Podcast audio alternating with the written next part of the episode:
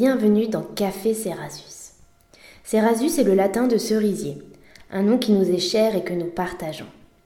Nous sommes deux sœurs, Ambre et Odeline, et nous adorons discuter de sujets divers et variés, tout comme partager le silence.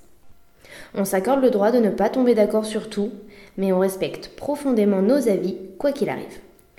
Nos réflexions sont bienveillantes, sans jugement et évidemment non exhaustives. Installez-vous confortablement, c'est votre rendez-vous réflexion et complicité avec Café Cerasus, le podcast d'échange et de partage en toute douceur au pied de notre arbre fruitier.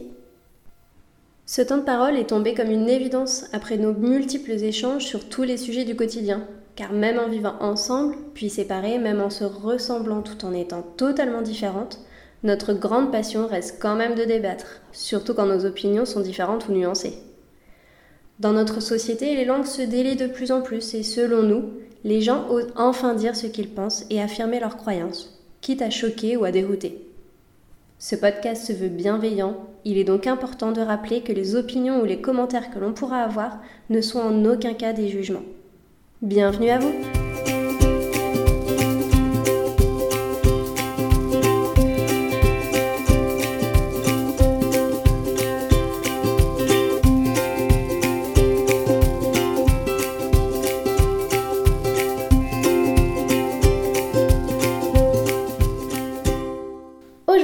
en résonance avec le pourquoi du comment de notre émission, nous avons souhaité que notre premier épisode soit centré autour de la fraternité. Cette relation merveilleuse et parfois compliquée que celle des frères et sœurs. On a notre propre expérience que l'on va partager évidemment, mais également certaines lectures qui nous ont permis de mettre le doigt sur certains ressentis et des explications à certains de nos comportements. Pour commencer, j'ai envie de parler de la frustration et à quel point cette expérience est fondamentale dans la relation fraternelle, comme l'explique Alexandra Tsukato dans une publication autour des thérapies familiales. D'après Kahn, cette frustration essentiellement affective aboutit à l'hostilité ou à une attitude tendre et bienveillante vis-à-vis du frère ou de la sœur, probablement à travers l'identification à la mère. Effectivement, en y pensant, l'arrivée du petit bébé bouleverse forcément l'aîné. Et c'est avec un mélange d'émotions qu'on a aussi envie de jouer à la grande sœur, tout en se rendant compte que nos parents ont moins de temps pour nous. Pour le coup, je pense qu'à une certaine période, j'ai quand même ressenti cette hostilité envers toi, car tu demandais plus d'attention de la part de notre maman, et même si je ne faisais pas de vagues, et que j'étais plutôt bonne élève, j'avais l'impression de ne pas avoir de reconnaissance des parents. Selon moi, c'est quand même quand tu n'arrives pas à passer ce cap de frustration et de jalousie que la relation entre frères et sœurs devienne tendue, comme s'il y avait toujours des non-dits qui brisent finalement la complicité. Pour ma part, depuis que je suis partie de la maison à 18 ans pour mes études, j'ai plus l'impression d'être dans l'attitude inverse, d'être derrière toi quoi qu'il arrive. Dans le fond, je pense que c'était nécessaire pour toutes les deux finalement de t'abandonner dans le foyer familial pour qu'on arrive à se découvrir et qu'en tant qu'aînée, je puisse comprendre que ma frustration et ma jalousie n'avaient rien à voir avec toi, que je ne pouvais certainement pas t'en vouloir pour les décisions que les parents ont prises à notre égard, et que finalement notre relation et le fait qu'on soit en harmonie était sûrement le plus important à mes yeux, tu vois. Bah ouais, ouais, je comprends bien, et c'est ce que je trouve intéressant dans la complexité et la diversité des euh, relations humaines. Le fait que les mêmes situations de vie soient vécues finalement ultra différemment selon les personnes. Tu sais d'ailleurs que nos interprétations de ces événements sont différentes aussi selon le rang dans la fratrie. C'est ouf. En tout cas, ce que je trouve cool dans notre relation, c'est cette forme d'abandon dont tu viens de parler. Parce que finalement, on a réussi à construire ensemble une relation plus autonome euh, sans avoir les parents derrière euh, comme médiateurs. En fait, quand tu vivais dans le sud de la France pour tes études, ça a été la première fois qu'on arrivait à trouver un temps juste toutes les deux et qu'on s'organisait pour ça. Du coup, on a appris à se connaître autrement et à partager par choix et non par contrainte, ce qui me semble indispensable dans la construction d'une complicité. Ça me rappelle d'ailleurs une expérience, celle de Selvini Palazzoli, où il a montré qu'en l'absence des parents, la relation fraternelle change radicalement. Et c'est vraiment ce qui s'est passé entre nous. Mm. Notre relation s'est émancipée par ton départ. C'est vrai. Mais comme tu le disais, on arrive à voir les choses là, on arrive à voir ces choses-là et à prendre le recul que bien plus tard. Et en fait, tu vois, j'ai eu moi-même aussi des formes de jalousie envers toi et surtout une forme d'infériorité. Mais je pense que l'influence de notre famille, plus ou moins élargie, en est pour beaucoup. dans le sens où on a été étiqueté et on, a, on nous a donné des rôles finalement dès la naissance. Mm. Judith Viors parle d'ailleurs de désidentification, dans cette distinction dans les, dans les fratries et le fait d'être dans une quête identitaire afin de s'affirmer en dehors de ce fichu rôle qu'on nous a attribué pour pouvoir être nous-mêmes et oser le montrer au reste du monde. Aujourd'hui, nous ne sommes plus des enfants, ni même des ados. On ose davantage nous exprimer et assumer nos choix, même face à cette famille plus ou moins élargie. Mais parfois, je pense que c'est plus difficile pour eux d'accepter que l'image qu'ils avaient de nous finalement ne soit plus celle qu'elle est finalement et qu'ils doivent accepter qu'on a changé. Ah ça c'est sûr qu'il y a une attente des parents envers leurs enfants qui peut parfois être difficile à gérer. Tout comme les relations entre frères et sœurs, la relation entre des parents et chacun de leurs enfants est unique et on ne peut pas nier qu'il y a des enfants qui vont mieux aux parents que d'autres, comme l'écrit Muriel Menkens-Fourez. Depuis mes 18 ans, j'ai l'impression de me défaire de ce carcan que papa a mis sur moi, enfin de ce que je ressens. Être une petite fille parfaite, ne jamais rien dire, ne pas élever la voix, ramener des bonnes notes, avoir un avenir brillant. Je ne disais rien, je contrôlais tout pour ne pas faire de vagues, mais partir de la maison m'a fait du bien sur ce point-là. Au contraire, il y a toujours eu du conflit entre vous deux. J'ignore pourquoi, mais sûrement car vous vous ressemblez plus que vous ne voulez l'admettre. Comme moi, j'ai finalement un peu le caractère très posé de maman. Au fur et à mesure des choix que j'ai pu faire, j'ai parfois le sentiment que je suis un peu redescendue dans son estime, car je n'ai pas forcément la vie qu'il imaginait pour moi. Et toi, au contraire, j'ai le sentiment que tu l'impressionnes à chaque fois un peu plus avec ton audace et tes choix professionnels ou personnels. Je suis assez contente de ça, car on est plus dans l'équilibre, moins de pression pour moi, plus d'estime pour toi, ça fait du bien à l'ego dans tous les cas, tu vois. Mm. Néanmoins, même si parfois les rôles sont échangés, on a un phénomène de complémentarité rigide qui nous pousse à rejouer le rôle qu'on a appris depuis l'enfance. Je me vois toujours comme cette sœur féline qui sort les griffes quand on s'en prend à toi, de quelque manière que ce soit. Et en fait, Ruffo dit justement qu'en tant qu'aîné, c'est normal de s'investir dans une position d'initiatrice ou de mère substitutive, même si le poids des responsabilités est finalement assez lourd. C'est marrant que tu dis ça, car finalement, en tant que petite sœur, je me suis souvent mise en retrait, car j'avais souvent le sentiment de ne pas être vraiment légitime à prendre des décisions ou à me mettre en avant quand tu étais avec moi. Comme s'il y avait un phénomène de hiérarchie et que je devais, euh, entre guillemets, rester à ma place. Mm. Mais en y réfléchissant, être dans tes jupons était pour moi une source de réconfort et de sécurité. Notamment quand on, partait en colo, par exemple, ce qui était quelque chose, my god, d'éprouvant pour moi, puisque j'étais une enfant très anxieuse et que je souffrais de crises d'angoisse. Tu m'étonnes. Du coup, ta présence m'était indispensable et tu jouais parfaitement bien ton rôle d'aîné. Je trouve que ça reflète l'importance des relations fraternelles qui ont pris depuis le XXe siècle au sein des familles et même socialement un déclin de la figure paternelle. Cela me paraît d'ailleurs bien plus sain de prendre davantage en compte la puissance des relations entre frères et sœurs, car elles ne sont pas anodines, puisqu'elles façonnent la personnalité des individus, comme l'explique très clairement bah, Muriel Menkens-Fourez que tu avais cité. En effet, je pense qu'on a découvert le partage, la solidarité et l'entraide à travers notre lien, tout comme les conflits et la frustration. Et c'est ce qui a fait de nous celles qu'on est aujourd'hui. Mais le fait d'être une grande ou une petite sœur nous a construit et nous a influencés. C'est notamment à travers notre relation et mes difficultés qui pouvaient prendre beaucoup de place dans la famille que tu as développé, je pense, ce pouvoir protecteur. Et moi, en ayant parfois du mal à prendre ma place dans cette relation, c'est développé en moi un besoin de justice.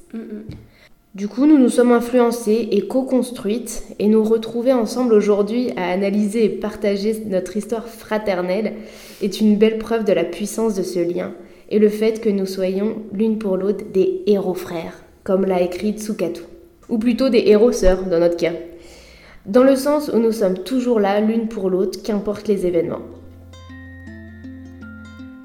Aujourd'hui d'ailleurs, j'ai le sentiment qu'on se complète, comme des pièces d'un puzzle où nos personnalités et nos compétences à part entière se retrouvent formées comme une entité inarrêtable.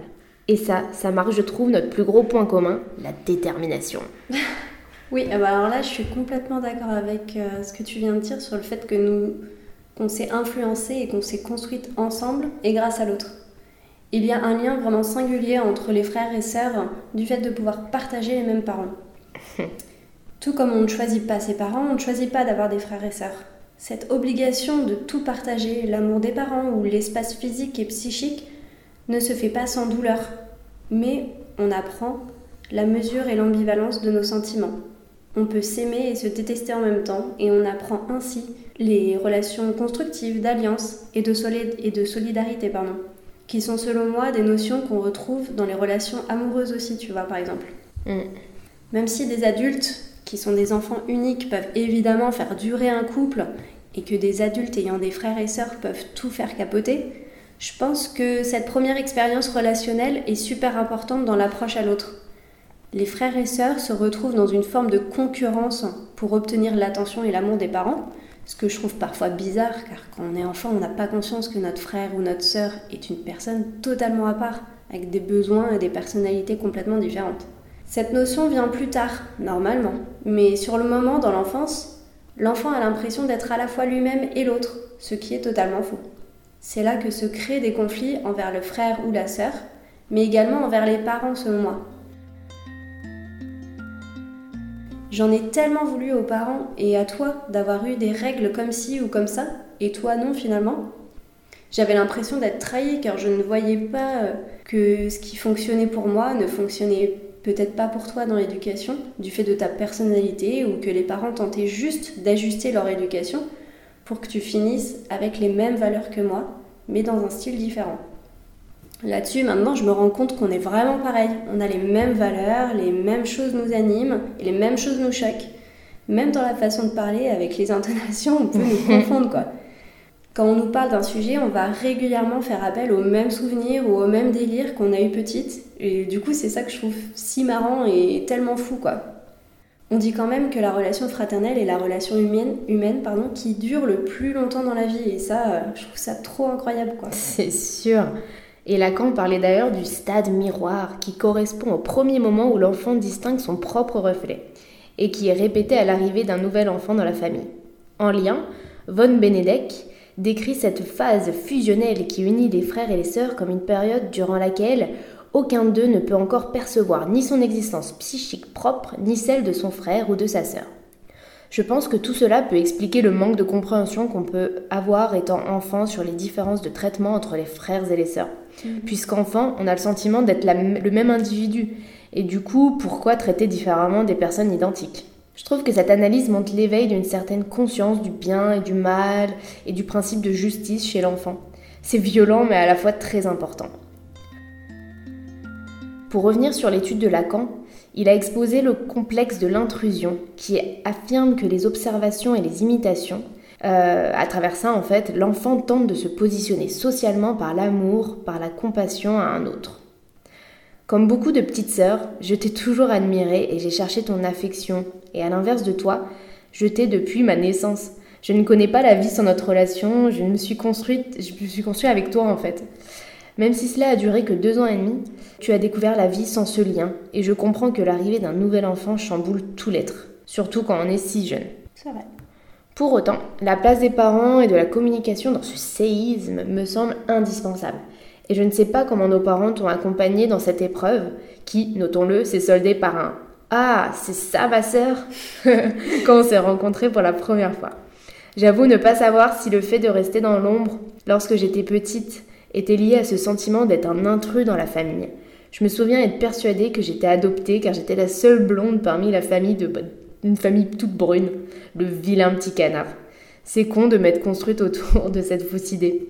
Mais plus positivement, malgré ce fichu mal-être, j'ai tellement de bons souvenirs de notre enfance et je vois surtout notre belle complicité, notre imagination débordante pour créer des jeux, des situations et nous façonner, nous façonner pardon, un monde rien qu'à nous. C'est vrai que finalement, la relation fraternelle est un lien intemporel, puissant et un outil particulièrement pertinent dans la construction de la personnalité des individus. Non pas que les enfants uniques aient un masque, car cette construction passe aussi par les cousins, les cousines, les amis d'enfance. Mais cette relation entre frères et sœurs a souvent marqué les époques, source d'inspiration de la mythologie au conte du XVIIIe siècle, en passant par la littérature classique. À la fois complexe et simple, ce lien peut être pour l'enfant synonyme de confusion, de frustration, devant comprendre que chaque personne est différente.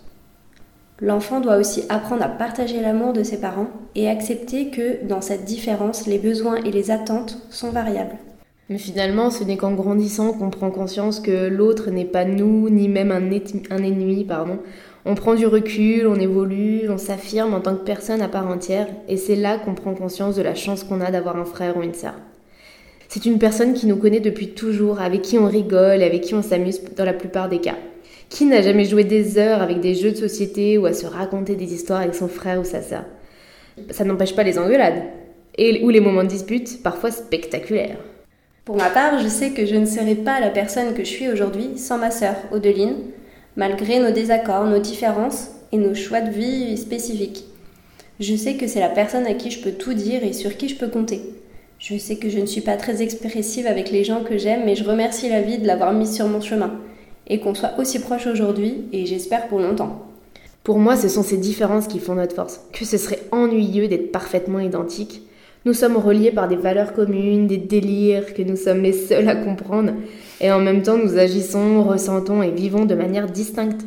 Ce qui permet à l'une et à l'autre de découvrir de nouvelles choses, de rester curieuse et de partager encore et encore.